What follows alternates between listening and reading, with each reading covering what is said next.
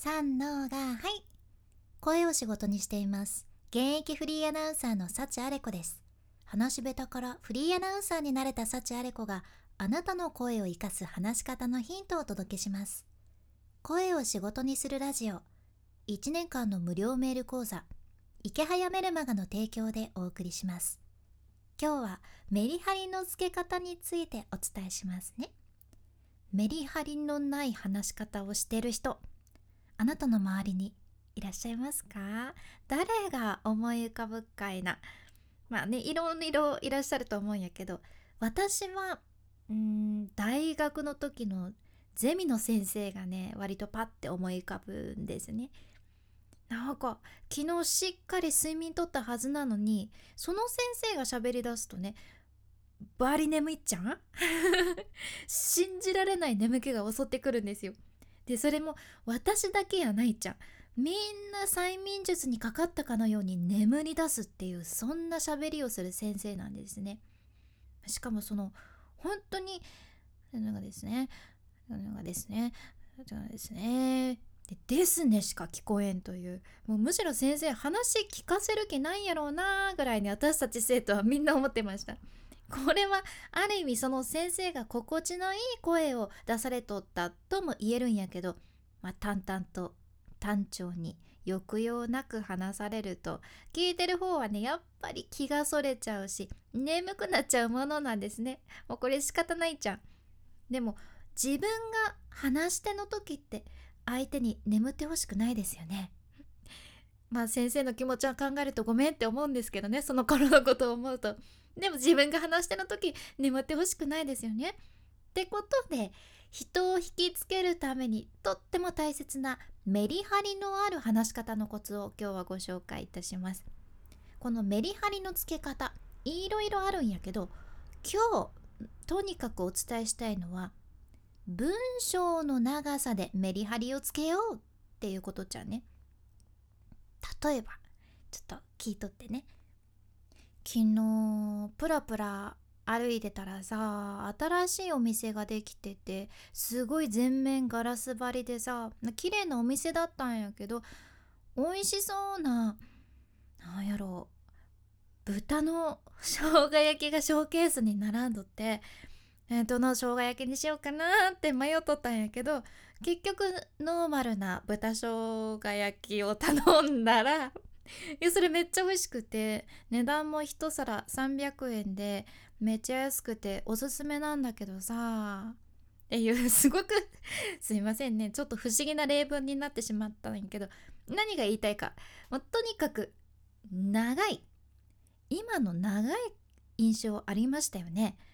これだけずっと一続きにはベラベラベラベラって喋るとダラダラ喋っとる印象になってメリハリのない話し方になります。じゃあこれをどうするのか。短い文章を入れましょう。短い文章を意識するんです。もうそれだけです。それだけで印象がぐっと変わります。やけんやってみますね。今さっきのようなお話です。昨日プラプラ歩いてたら新しいお店ができとったじゃん。すごい全面ガラス張りで綺麗なお店で。美味しそうな豚の生姜焼きがショーケースに並んどるじゃん。どの生姜焼きにしようか迷ってたんやけど結局ノーマルな豚の生姜焼きを頼んだじゃんね。これがめっちゃ美味しいじゃん。値段も1皿300円。いや安くておすすめ。どうかいな。何気ないなんちゃない内容なのは変わらんちゃけど先ほどよりは少しだけ聞ける話し方になったんやないかなって思います。できるだけ短い文章を入れていくんですね。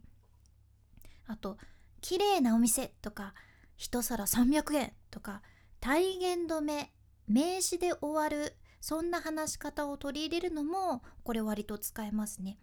芸人さんの喋り方にも結構出てくる方法かと思います例文としては今のまあちょっとかなりアブノーマルな ちょっと例文やったのは置いといて日常の会話でもあとプレゼンとかスピーチさらには音声配信でもそのメリハリのある話し方っていうのは仕事ができる印象を与えられるけいろんなシチュエーションでぜひ試してみてください。まあ、といっても長く話すのが癖づいとる人ね最初難しいと思うけんとにかくあなんか今喋ってて文章長くなりそうだなって思った時は「です」と思います。ですねとかでとにかく区切ってみてください。これを少し意識するだけでも話し方が変わってきます。今回の学びとしてはメリハリをつけるには短い文章を入れるこれにつきます。ぜひ意識してみてください。今日みたいなあなたの話し方をアップデートする内容や仕事先で話したら一目置かれる海外の最新情報もシェアしていくけ聞き逃さないようにフォロー無料のサブスク登録のボタンも今のうちにポチッと忘れずに押しておいてください。そして今回の内容と合わせて聞きたい回を画面スクロールして出てくる概要欄エピソードメモに入れています。今日はですねメリハリのつけ方声を変えれば人生が変わるっていう回ですね。これね今年の1月1日に投稿してる回みたいでおめでたいですよね。まあ、やけんって明けましておめでとうとか言ってないんですけど今日ご紹介したものとは違うメリハリのつけ方をシェアしとるけんぜひ今日こちらも合わせて聞いてみてください。さらに池早さんのメルマガのリンクも一緒に入れています。イケハヤさんがね昨日 Voicy で唯一泣ける映画としてニューシネマパラダイスを挙げられててね私めちゃびっくりしたんですよ。あイケハヤさんそれなんだって思って。これ88年の映画なんやけど私実はねラジオ現場のディレクターにおすすめされて見たことがあったんですね。もう とにかくとにかくとにかく曲もうね曲に引っ張られましたねとにかくとにかく曲が良くてエンニオ・モリコーネっていう方のね曲なんやけどこの映画を見た人はもうこの曲聴いたら必ず涙が出てくるっていうもうそれぐらい曲が印象的に使われている映画なんよね。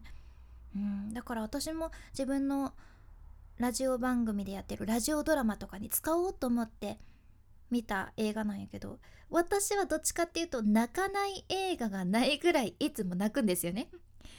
でけんこれ泣けるよって言っても説得力がないわけですが唯一池早さんが泣ける映画って言ってるってことはこれ説得力ありますよね。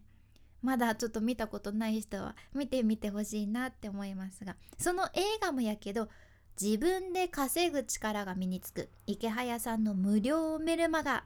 こちらもまだ読んでませんって人は是非画面下概要欄そしてエピソードメモからチェックしてみてください。